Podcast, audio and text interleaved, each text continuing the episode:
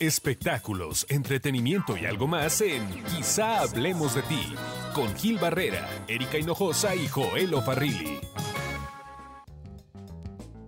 Hola, ¿qué tal? ¿Cómo les va? Mucho, me da mucho gusto saludarlos. Esto es Quizá hablemos de ti. Estamos transmitiendo desde eh, la IAB Conecta. Pues es prácticamente la cumbre digital más importante eh, en América Latina. Y, y aquí estamos con toda la plataforma de Zoom, Apple uh, Podcast y quizá hablemos de ti. Con varias sorpresas. Mi querido Joel, mi querida Erika, tenemos un invitadazo de lujo. Efectivamente.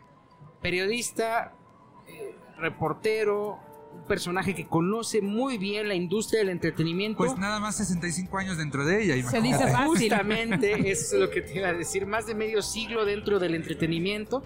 Y la verdad es que es un honor para nosotros que eh, Gustavo Suárez Ojeda nos acompañe esta tarde aquí. Gustavito, bienvenido, muchas gracias. Bienvenido, Gus. Gracias Hola, a ustedes este, que me han invitado a esta entrevista, pues con muchísimo gusto, pues les platicaré lo que ha pasado a- a en mi vida durante 65 años. 65 años de historia, ¿qué tanto no has visto, Gustavo? ¿Cuántas estrellas que crecer, consolidarse? ¿Cuántas caer?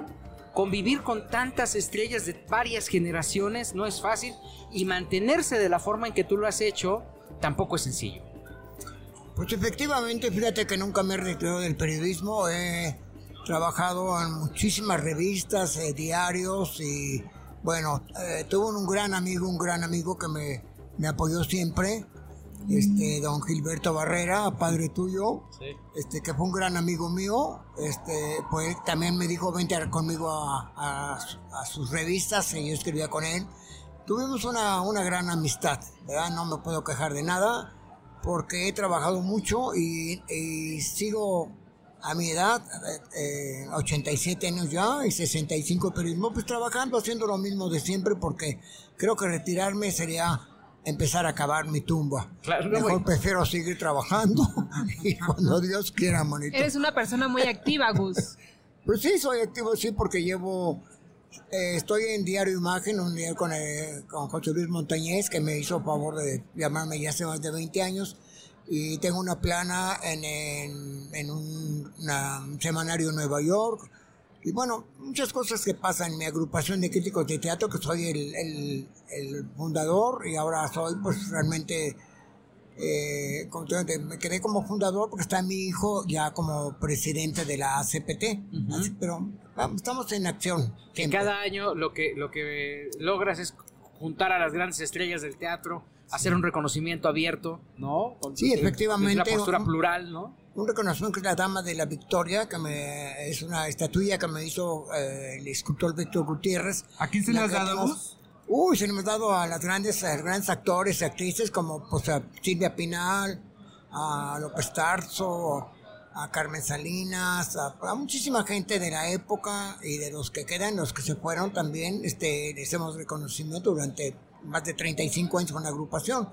Entonces es una, una labor que he tenido pues como escritor en, en mis columnas y aparte pues, como presidente de la agrupación que le dejé ya hace dos años la, la presidencia a Gustavo Gerardo Suárez me dijo, pues, pues, porque los años pasan y uno también pues va viendo las nuevas generaciones, porque ahí estamos una nueva generación. Todos mis grandes amigos de esa época solamente queda doña Silvia Pinal, Ignacio López Tarso, que siempre están trabajando, y Carmen Salinas, que siempre están trabajando. ¿Qué ha cambiado, Gustavo? Porque ha cambiado muchísimo la industria del entretenimiento. A ti te tocó eh, pues la parte conciliatoria en donde los, los- las grandes estrellas le llamaban al, al- al periodista y le decían estoy haciendo esto, en donde se hablaba exclusivamente de la trayectoria profesional y ahora pues esto ya es un gallinero, ¿no? Otra cosa. Sí. Todo lo Pues, contrario. sí, ya es otra cosa, mira. Periodismo realmente ya, como antes, como lo teníamos tu, tu señor padre y muchos amigos míos, ya no existe. Ahora hay mucha, mucha gente joven, pues de internet, todo lo, todo lo moderno lo tienen, ¿verdad? Los jóvenes, y claro, es otra época que, que el espectáculo está viviendo. Antes éramos, digamos, 10, ahora son 30. O somos 30, ahora son 100, ¿verdad? Ajá. Entonces, eso ha cambiado mucho totalmente. Digo, hay unos que son realmente periodistas y otros que son colados, como les decimos. Y eso es, eso es general.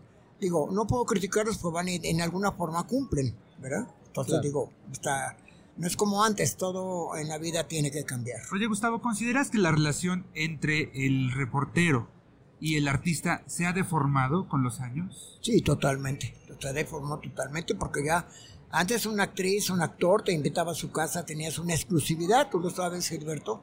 Tenía una exclusividad con, con María Félix, con Pedro Infante, con toda la gente de antes, con don Fernando Soler. Esto es una exclusividad, pero ahora no puedes tener una exclusividad, porque lo vemos en la televisión.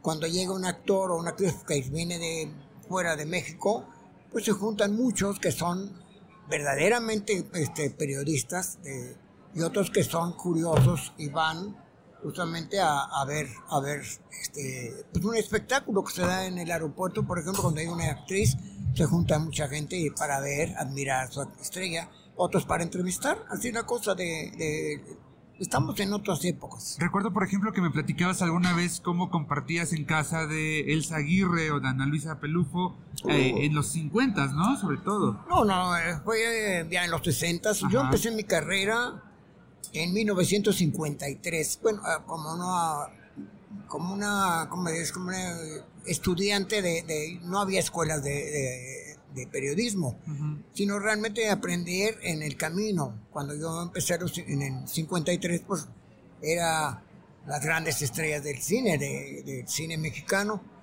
Y pues me empecé a, a- a escribir por- con inspiración, porque no había, no había realmente el director, él me decía, oye, va esto así, asado. Yo tuve la suerte de tener pues gente a mi lado, como por ejemplo Guillermo Vázquez Villalobos, este, Raúl Velasco, Jaime Valdés, que eran de, de esa época, con los cuales yo empecé a hacer también una carrera, ¿verdad? En- em, de eso te digo hace ya 66 años, pero yo estoy celebrando 65 porque, digo, el primer año era como, como la primaria, ¿no? Empiezas a, a- a conocer, a, a- saber escribir, a, algo que te va enseñando el que está junto a ti.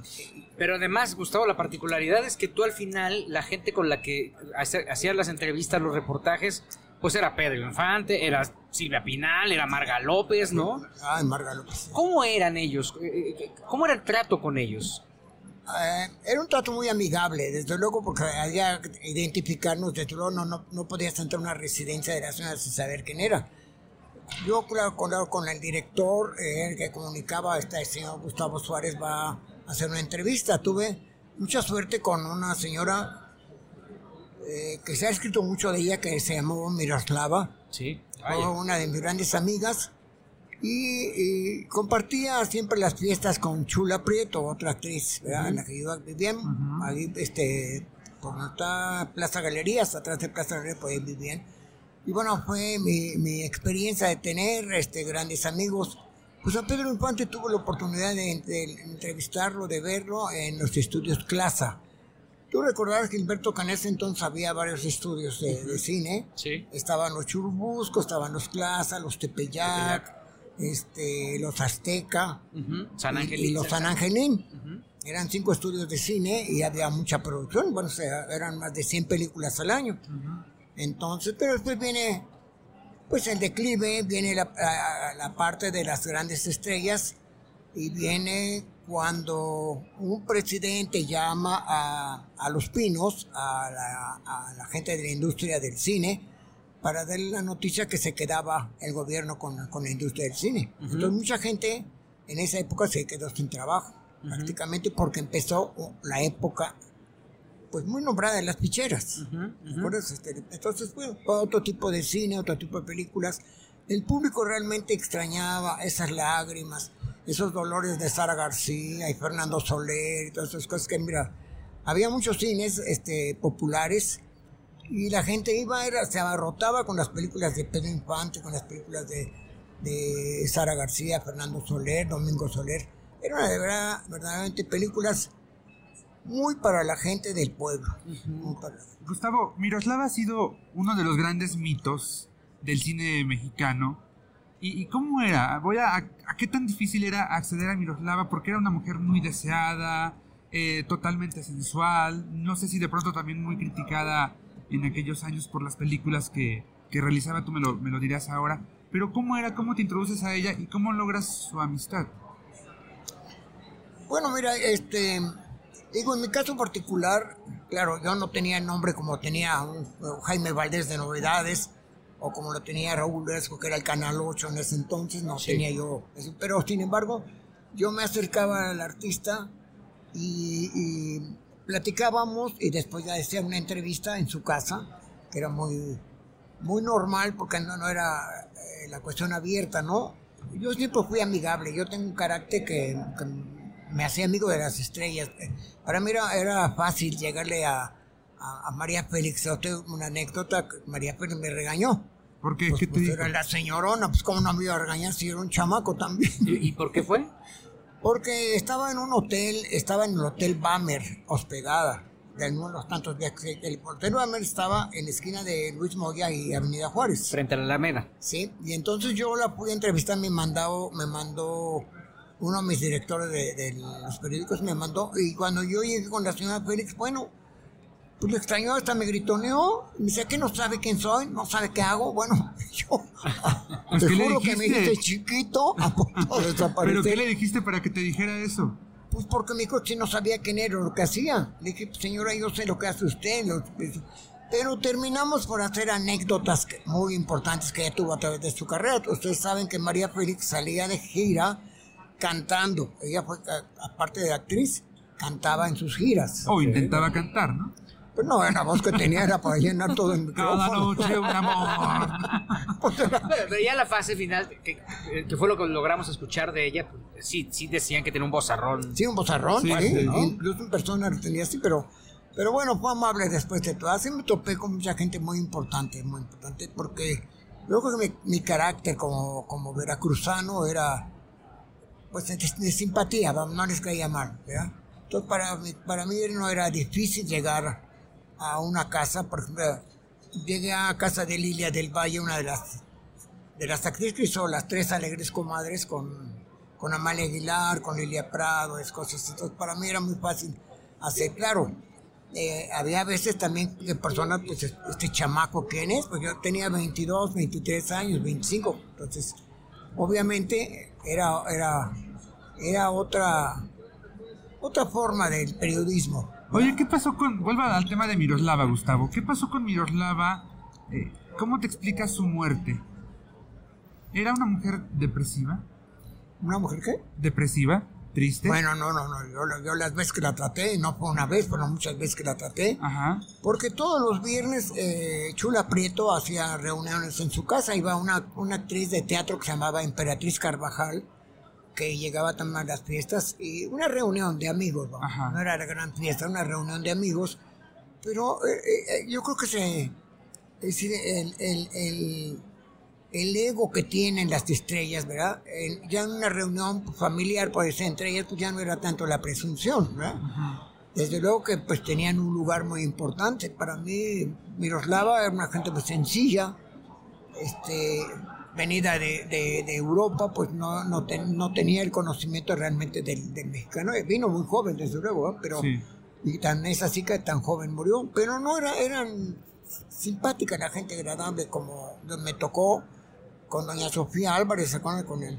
Pues, Era pues mira, yo creo que te, Gilberto, yo creo que yo tenía un ángel atrás, porque a mí nunca me hicieron ninguna grosería. Se nunca. portaron amables.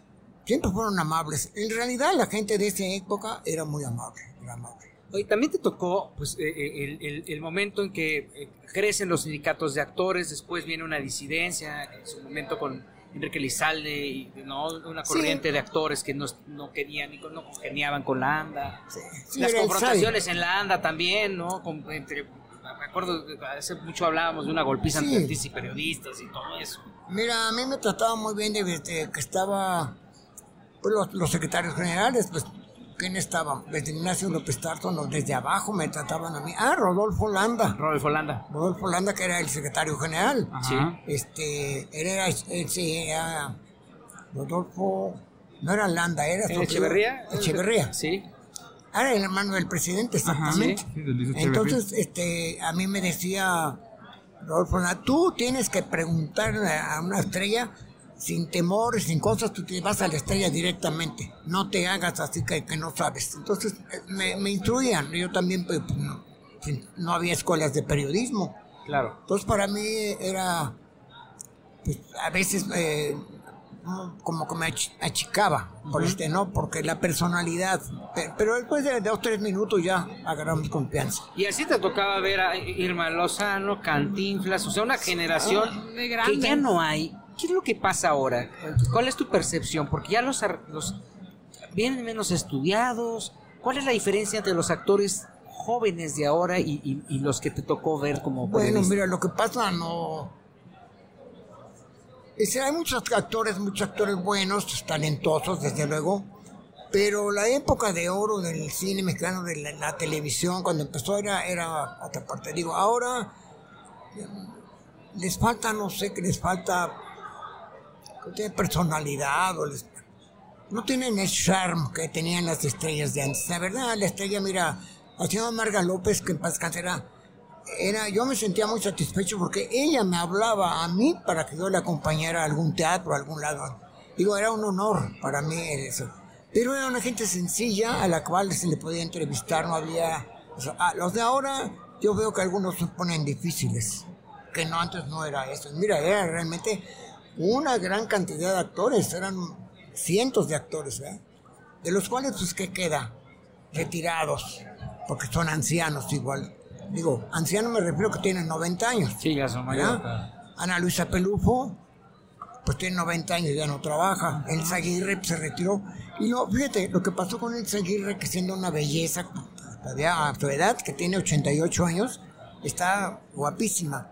Pero ella un día me dijo, mira Gustavo, yo fui una actriz de cine, hice teatro, hice televisión, hice todo, pero no quiero saber nada del ambiente. ¿Sabes qué es lo que pasó? Rompió fotos, rompió en realidad por todo. Ella se dedicó realmente a lo que había hecho. Este, La que está en la casa del actor es su hermana, Alma Rosa. Ajá. Yo la veo también ya viejita, simpática, y la acabo de ver eh, hace poco, me abraza, se recuerda de mí, pero porque yo tuve muchos reportajes con ellas. Pero eh, ha cambiado totalmente el ambiente. Yo me encuentro con señoras, digo, no puedo decir nombres eh, muy guapas, muy todo, pero con una distancia, como no me toques, yo soy... Es muy diferente el ambiente de antes al de ahora. Gus, ¿será que les hace falta humildad? ¿Cómo? ¿Humildad les hace falta a la nueva Ah, generación? le de hace falta, actores? le hace falta humildad. Realmente sí, este.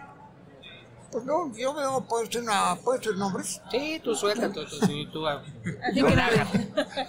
Yo quise entrevistar alguna vez a Ninel Conde. Ay, qué difícil, Dios mío. ¿Por qué? ¿Qué, qué Ahí pasó ahí? estaba la diferencia. ¿Qué te dijo, Gustavo? Pues porque ya eh, se sentían, se sienten consagradas realmente para, para una consagración. ¿Era el bombón asesino? ¿Qué quieres? Pues sí, es un nombre que le den. Me asesinó con la mirada, manito. Oye, pero a ver, por ejemplo, en, en- ¿qui- ¿quién sería la Ninel de los 50, 60? Obviamente, respetando la distancia, la Las dimensiones. intelectualmente, que no hay una mira, diferencia muy grande, ¿no? Había grandes vedettes, Virgen Elizondo fue una gran vedette en su tiempo, Ana Berta Lepe le incursionó. Mucha gente del cine incursionaba en el cabaret, que ya no hay, los cabarets de lujo que había en México, no sé por qué murieron, pero estaba La Fuente, donde hubo la desgracia de, de Ramón Gay, Sí. Este, hubo Los Globos, A poner un, po- un poquito en contexto, eh, eh, mataron a, Ra- a Ramón Gallo. ah, Cuéntales esa Cuéntanos, ¿A Ramón Gay? Cuéntanos cómo fue, cómo fue. Bueno, mira, lo que yo supe que esa noche, este, estaba, no, lo de Ramón Gay fue otra cosa, lo de, lo de Ana Berta Lepe. Ajá. Ana Berta estaba de, de variedad en La Fuente. Entonces tenía su novio, que era uno de los hijos de, Ra- de Raúl de Anda, Ajá. Agustín de Anda. Eran novios y entonces se supone que se enojó el papá porque ya habían hecho un viaje a Ana Berta con Sonia Furio a, a Europa, al Festival de Cannes. Y cuando regresó, el papá le decía cuando se iban a casar, y entonces le dijo, supuestamente lo que se, se dijo en los periódicos, que para qué querían ma- matrimonio tan pronto si ya era suya Ana, la- su novia, ¿no? Ana Berta. Ajá. fue el disgusto del padre, sacó una pistola y bueno, corrió por las escaleras y lo mató. Eso fue al día siguiente, pasa lo de Ramón Gay con, con lo de Evangelina Listondo. Y bueno, estaba la funeraria, Galloso, de un lado estaba Agustín de Anda y del otro lado estaba Ramón Gay. Entonces desfiló todo el cine mexicano. Lo de Ramón Gay, ¿nos, nos recuerdas un poquito? Ramón Gay, sí, pues fue porque estaban haciendo una obra de teatro, Imaginé y Ramón, y entonces se fueron a cenar, que incluso eh, en esa noche me contaron que iba María Victoria con ellos. Entonces Evangelina dejó su coche en la puerta de la casa de Ramón Gay. Entonces cuando, cuando fue a recoger su coche después de ir a cenar, eh, apareció el esposo de, de Evangelina y vio a Ramón Gay, pensó otras cosas y se hicieron de golpes antes de, de los balas, pero fue el golpe tan fuerte que el señor sacó una, pistola y le dio. Pero según, la, según los periódicos, los diarios, podía haberse salvado Ramón Gay, pero se, se desangró para llegar la- hasta que llegó la Cruz Verde, que en ese entonces era que Y desfalleció el señor, entonces digo, fue, el, fue el, al día siguiente lo de, de la nota, fue la, la pérdida de Agustín de Anda y de Ramón Gay. dos Oye. Gustavo, en el caso de lo de, de, de lo de Ana Berta Lepe, eso le costó la carrera a ella, ¿no? Porque Pues ya no a los, productores se unieron, se soli- solidarizaron con Claro, Raúl de Anda. claro, todos los folclores porque porque don Raúl de Anda era el máximo dirigente de en ese entonces de actores, ¿no? Pues era el charro negro. Sí. Entonces, obviamente, la carrera de Ana Berta ya quedó ahí. Jamás volvió a aparecer Ana Berta en nada. Digo, hasta se fue a vivir a Texcoco. E- Eso acabó la vida de Ana Berta, tú que la conociste también. Eso acabó con su vida, de alguna manera. Claro, la muerte de, de su novio de Agustín, pues claro, terminó ella, pues se fue a refugiar. a- ya no volvió a salir ella. Oca- ocasionalmente yo la veía cuando iba a cobrar su- sus regalías a la Andy, a la Andy por las películas. Sí. La veía yo, y siempre me decía, Gustavo, ¿cómo estás? ¿Cómo te va? Platicábamos y ya.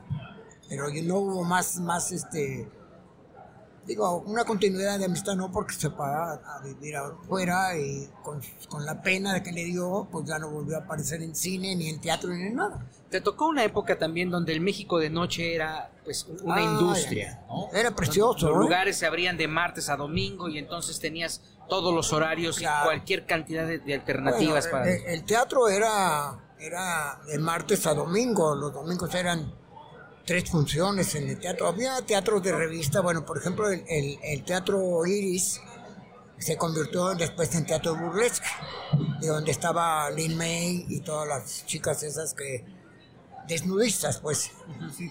Pero había teatros, por ejemplo, el teatro lírico era, ese, entre paréntesis, era el teatro más antiguo de México.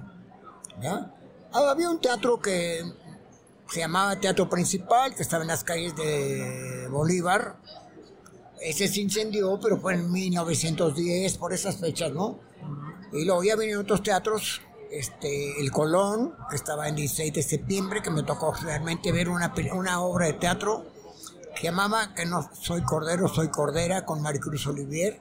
Ok. Que no- ¿Qué, qué- qué nombre tan fuerte, ¿no? ¿Por qué? ¿De qué trataba, Gustavo? Entonces, este, había teatros, teatros de, de comedia.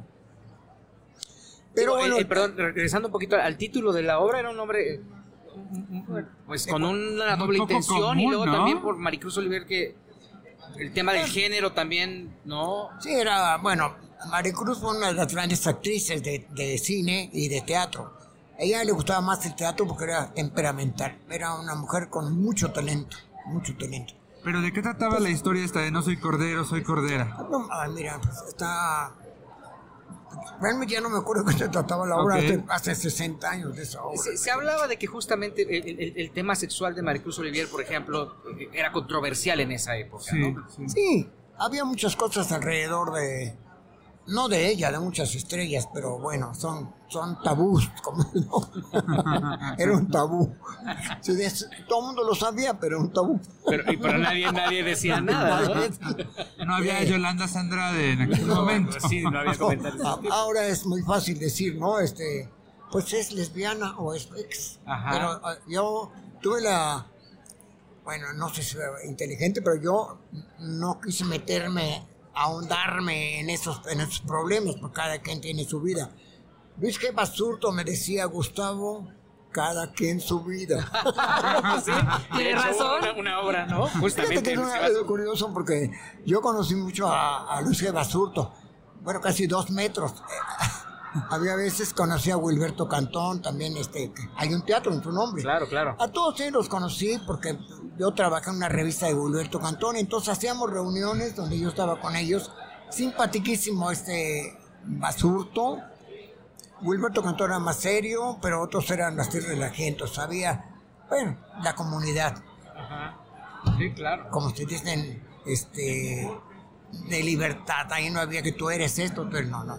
Yo nunca quise tocar los puntos cuando me entrevistan de fulano o sutano porque cada quien tiene una vida privada. Claro. ¿no? Yo respeté siempre. Y eso, parte de, de lo que yo te digo, porque tuve director de periódicos y de, y de revistas que se meten un poquito a, a- a la vida porque también había esta libertad de que la gente dejaba que quisiera, ¿no? Pero yo respeté lo que, es decir, las preferencias como dice sexual, yo las respeté porque digo, yo soy hijo de familia. Claro. Y las, y las decían, o sea, en los medios era como. Porque entiendo que había más respeto con toda No, la lo- prensa. en los medios había muchísimo respeto. En los medios no había lo que vemos, lo que leemos ahora, no. Era, sí, era, no podías decir incluso homosexuales en los periódicos, ¿no? Claro. Había otra forma, pero es decir, eh, había mucho respeto. La verdad había respeto. Oye, Gustavo, por toda tu experiencia, ¿quién crees que sea la figura eh, de los que todavía quedan que haya llevado su carrera de manera, digamos, más impecable? Que tenga la imagen más limpia. No sé si López Tarso o no sé, Bueno. ¿Quién fue? Bueno, de los que quedan, este, pues queda Ignacio López Tarso, queda Silvia Pinal, queda doña Beatriz Aguirre. Pero que Silvia vive- Pinal tuvo muchos escándalos. Sí, había escándalos. Eh, Mira, eh, yo creo que en México, en México trataron de hacer lo que pasaba en Hollywood. En Hollywood había, había muchos escándalos. ¿no? Entonces Sí. fue una copia de lo que hacían aquí. Este, eh, lo propiciaban, vamos, ¿no? porque el periodismo, pues eh, no había toda esa cantidad de periódicos ahora, pero eran estrellas muy respetables. Muy respetables, ¿verdad? No, Sí, las de ahora son respetables también, pero ya estamos en épocas diferentes en que se puede escribir muchas cosas. En una palabra, ¿qué les falta a, la- a las de ahora que no, tiene, que no tienen la. Más bien. Pues les falta ¿Qué- personalidad y mucho talento, yo no veo. Está escaso el talento, Gus. Porque mira, no, es porque ahora, este, este va, va una chica que no, cuando ves la televisión y no está, les dan una telenovela y después de un año dan otra, entonces ya no es la continuidad, entonces ya no hay esas grandes personalidades. Claro. Que me perdonen, pero no hay eso como antes. Sí las hay en determinado momento algunas personalidades, ¿verdad? Pero, pero no es como antes. Antes era el estrellato. Antes- ¿Tenemos estrellas en este momento? Estrellas no. Se Hay, hay talentos, hay actrices, pero, pero ya el estrellato desapareció. Ya no, ya no es la estrella que tú veías en el cielo, que la veías en el cielo. Es decir, antes una estrella no se permitía ir a un súper. Claro. ¿verdad? Eran guardadas. Cuando salían era un escándalo.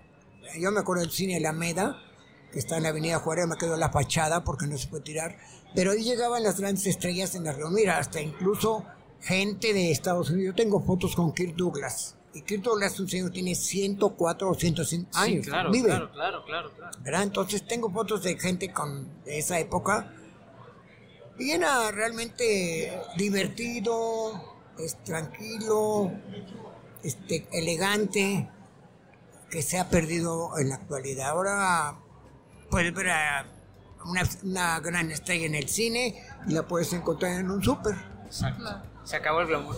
Gustavo Suárez Ojeda, muchísimas gracias por tu tiempo, muchísimas gracias por compartirnos tus conocimientos. No, es para nosotros muy valioso escuchar de viva voz de, de- de alguien que, que le ha tocado ser testigo de la industria del entretenimiento y que venga a compartirlo con nosotros. Fíjate, hay un detalle, fíjate que cuando Miroslava murió, a ella la, la- la velaron en una agencia en en Reforma, donde está la embajada americana. Sí. Y a mí la señora Guadalupe Loaesa me preguntaba, yo le di muchos datos de Miroslava e hizo un libro de eso. Claro. No, y pu- pu- puedes hacer otros muchos más, ¿eh? Yo con mis dicho. 65 años quiero la- eh, eh, hacer un libro con mis recuerdos de todo lo que yo he vivido. ¿Qué Pues te es- gustaría decirle, para despedirnos, Phil, qué te gustaría decirle a todas las nuevas generaciones de periodistas, Gustavo? Pues humildad. Humildad, no hay por qué uno que son tan pretenciosos que dicen, ¿de qué? Pues sí, muy bien dicho. ¿Está bien o no, Gilberto? Claro que sí, Gustavo Suárez Ojeda, muchísimas gracias por tu Gracias a tiempo. ustedes, ¿eh? gracias. Muchas gracias. Gracias, Gus. Estuvimos haciendo, quizá hablemos de ti desde la, desde la IAB, que esta es pues, prácticamente, decía al principio, la cumbre digital más importante de América Latina. Eh, aquí, repetimos, está el Templo Jung, Auto, eh, Auto- ah, Output Podcast, este, Joel Farrilli, Como siempre, un gusto, gracias. Erika Hinojosa. Hasta la próxima. Yo soy Gil Barrera, nos escuchamos después, aquí donde quizá hablemos de ti.